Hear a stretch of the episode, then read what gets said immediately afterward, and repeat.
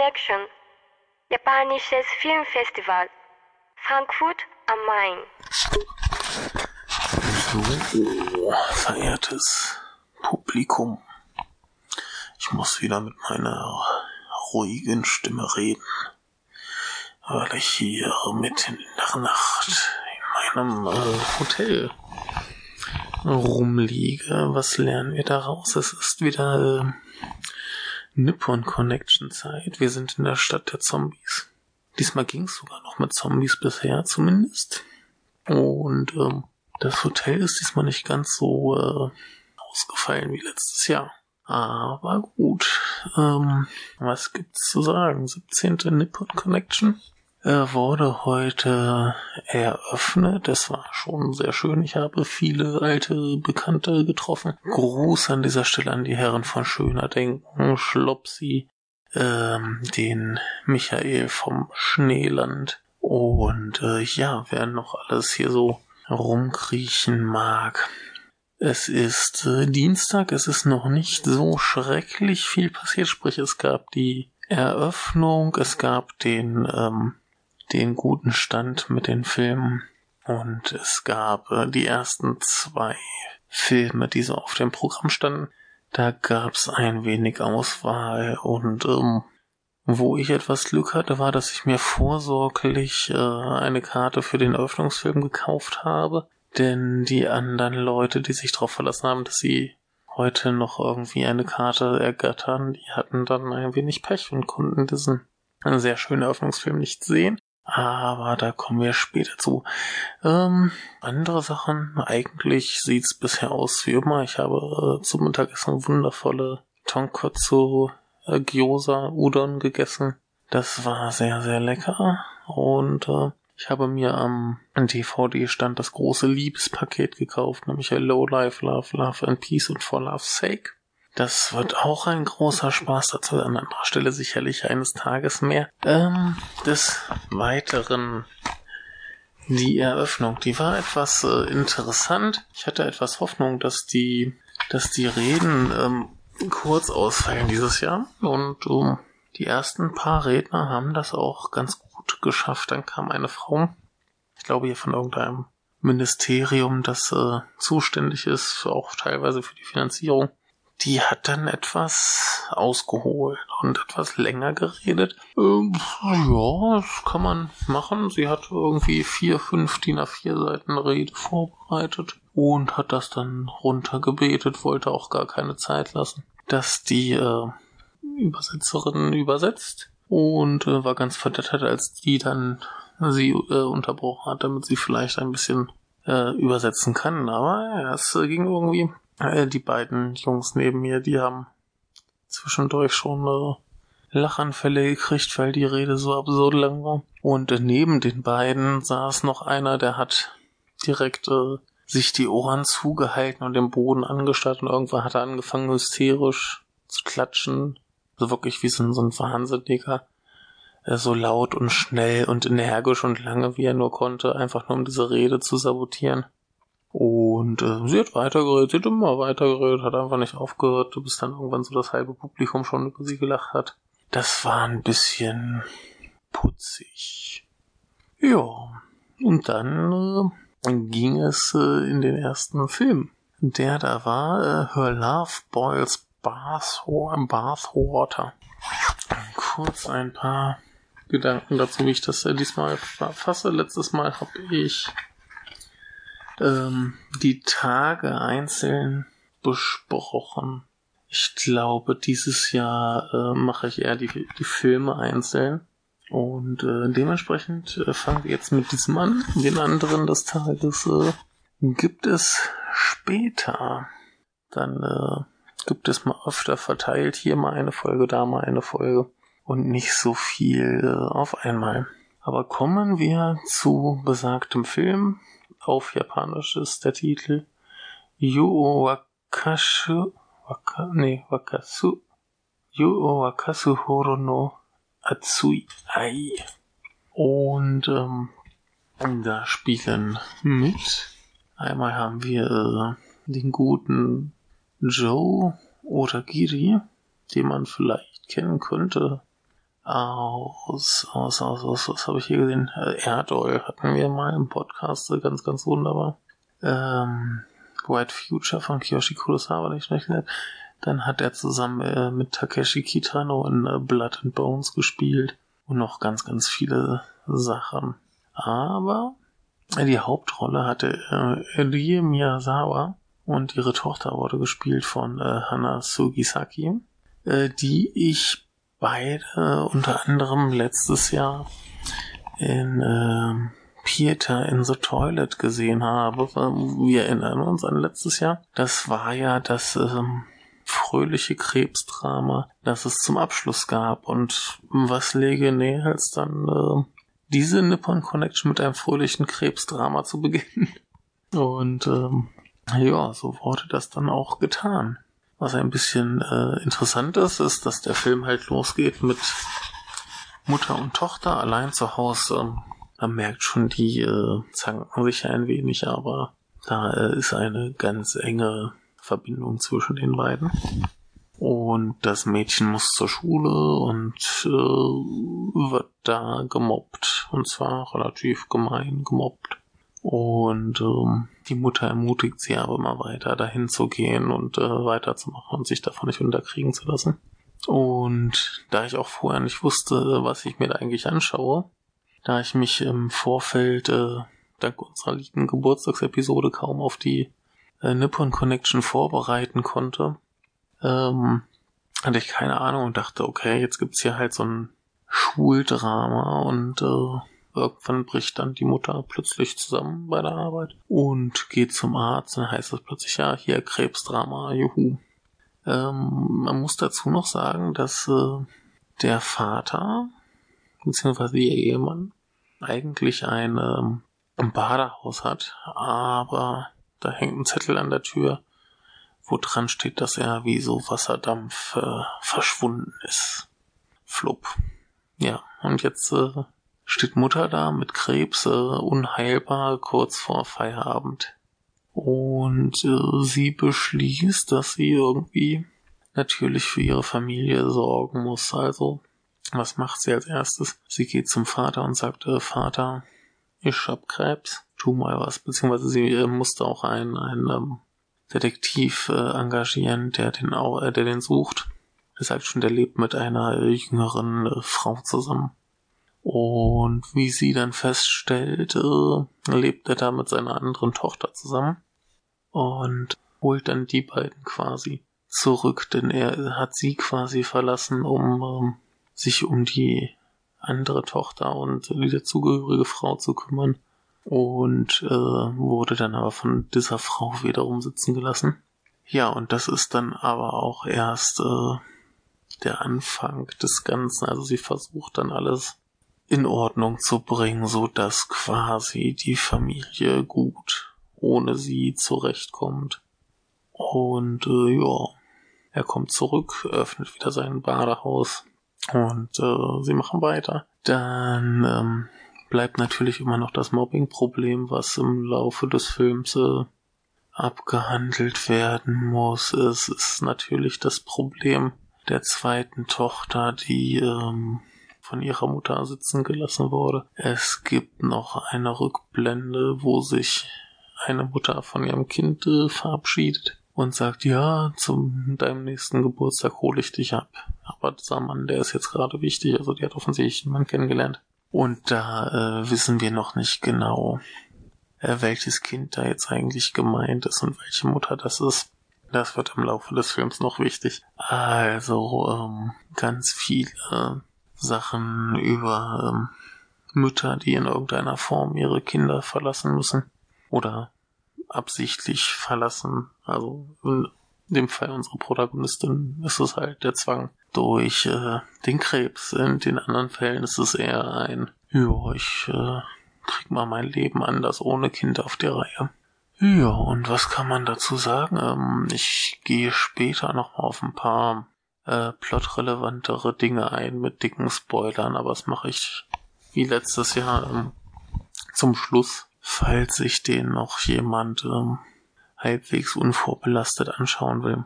Ähm, was man sonst dazu sagen kann, ist, äh, der gute Joe spielt seinen Vater, also nicht sein Vater, sondern die Vaterrolle, halt als so ein, so ein typischer, verpeilter Halodri mit wilden Haaren, der irgendwie hier rumsteht mit einem riesigen Aschenbecher in der Hand und äh, raucht und irgendwie seine Arbeit gerade so gebacken kriegt. Ist aber halt ein, ja, der der kriegt nichts gebacken, aber man kann es ihm irgendwie nicht übel nehmen. Schon ein ganz äh, netter Typ. Und dafür haben wir dann ähm, Mutter wie Tochter, die, äh, beziehungsweise Mut Mutter wie äh, beide Töchter, die ihre Rollen da ganz fantastisch machen. Also gerade die beiden Kinder, die haben das sehr, sehr beeindruckend hingekriegt. Und ansonsten ist das halt relativ mainstreamiges ähm, Drama. Also im Prinzip, wenn der Film anfängt, dann kann man so nach zwei Minuten anfangen zu weinen und dann bis zum Schluss eigentlich fast durchweinen. Zwischendurch gibt es ein paar Szenen, die sehr, sehr lustig sind. Es wird äh, sehr, sehr schön. Es gibt wirklich viele sehr rührende Sachen. Wäre auch viele, viele absichtlich sehr, sehr lustige Sachen, viele absurde Sachen. Und ähm, der Film nimmt dann auch zum Finale so eine ganz interessante Wendung. Da erzähle ich gleich noch ein bisschen was zu.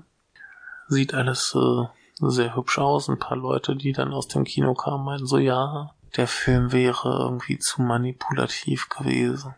Aber der funktioniert halt wie so ein, so ein typisches japanisches Drama. Also die Mutter, die ist äh, schon so ein bisschen der Übermensch. Also was die da alles äh, noch macht und wie sie quasi die Leben der anderen äh, besser macht. Das ist schon ähm, ziemlich übertrieben, aber da muss man sich einfach mal drauf einlassen, dann, dann wirkt das auch, da hat das so seinen äh, Charme. Der funktioniert sehr gut. Und ähm, ja, es ist halt tatsächlich ziemlich auf die Tränendrüse, aber mit den gut gesetzten ähm, humoristischen Szenen, das nicht alles so, so extrem ernst ist, das äh, funktioniert schon sehr gut und nimmt dem Ganzen vor allem immer so kurz bevor es zu schlimm wird, ähm, ein bisschen äh, die, die, die dramatische Fahrt, damit es nicht einfach volles Ding eine, ja, mit überdramatisierten Pathos und Elend einfach nur quält. Das war schon alles sehr, sehr gut das noch was, was ich ohne Spoiler sagen kann. Im Prinzip wie äh, Peter in the Toilet letztes Jahr, einer dieser Filme, von denen ich glaube, dass man die eigentlich auch prima in Deutschland vermarkten könnte, aber es wird leider eh nicht geschehen. Und was mich wundert, denn gerade diese, diese Mutter-Tochter-Geschichten, dass äh, ist ja eigentlich so, so ein extrem universelles Ding. Also das muss man eigentlich hier wieder ähm, quasi äh, verstehen und nachvollziehen können. Und da ist, glaube ich, jeder von gerührt. Und deswegen ähm, finde ich es merkwürdig, dass an sowas anscheinend äh, kein Interesse besteht. Aber gut, kommen wir mal noch ein bisschen zum Spoiler, äh, Spoilerhaltigeren. Also wer jetzt äh, nicht wissen will, wie es ausgeht, der schaltet jetzt besser ab und alle anderen, die den Film entweder eh nicht sehen wollen oder denen es egal ist, äh, die können ja noch ein bisschen weiterhören. Und zwar ähm, wird das alles im Laufe der Geschichte ziemlich äh, konfus und abstrus. Und zwar ist einmal das Ding, dass natürlich diese zweite Tochter, die dazukommt, ähm, niemand weiß so richtig, ob er jetzt wirklich der Vater ist. Er hat wohl einmal mit der Frau geschlafen, hat sie zufällig wieder getroffen und ähm, ja, dann ist er, äh, sagt sie halt so, ja, hier, das ist übrigens deine Tochter. Und dann hat er die halt, oh, also hat sie da eine neue Tochter quasi, die äh, nicht ihre ist, wo dann auch die Frage aufkommt, ähm, wird sie jetzt irgendwie in dieser Familie aufgenommen, kann sie da sich reinfinden? Und das ist ganz rührend, da gibt's eine ganz, ganz wunderbare Szene, wie das Mädchen quasi ausreist, um wieder zur Wohnung zurückzugehen, um da quasi von ihrer Mutter abgeholt zu werden, die natürlich nicht kommt. Und äh, die Mutter mit ihrer Tochter kommen da quasi hin, sammeln sie ein und äh, sie müssen feststellen, dass das kleine Mädchen sich auch in die Hose gemacht hat. Was ganz niedlich ist, die Mutter zieht ihr dann den Schlüpper aus und äh, trägt sie weg und die andere Tochter hängt ihn quasi, also den Schlüpper, äh, voll gepinkelt an die Türklinke mit dem Kommentar, ja, hier, ähm, ich habe gerade ihren Namen vergessen, aber sowieso war hier. Und am nächsten Tag beim Frühstück ähm, kommt dieses Kind und die Mutter sagt, ja, komm, ist doch was. Und sie hängt da und weint und weint und äh, hält eine, eine furchtbar dramatische Rede, ob denn das okay ist, dass sie da wohnt und dass sie quasi Teil der Familie wird. Und äh, ob es denn trotzdem okay ist, dass sie ihre Mama lieb hat. Das war schon sehr, sehr rührend.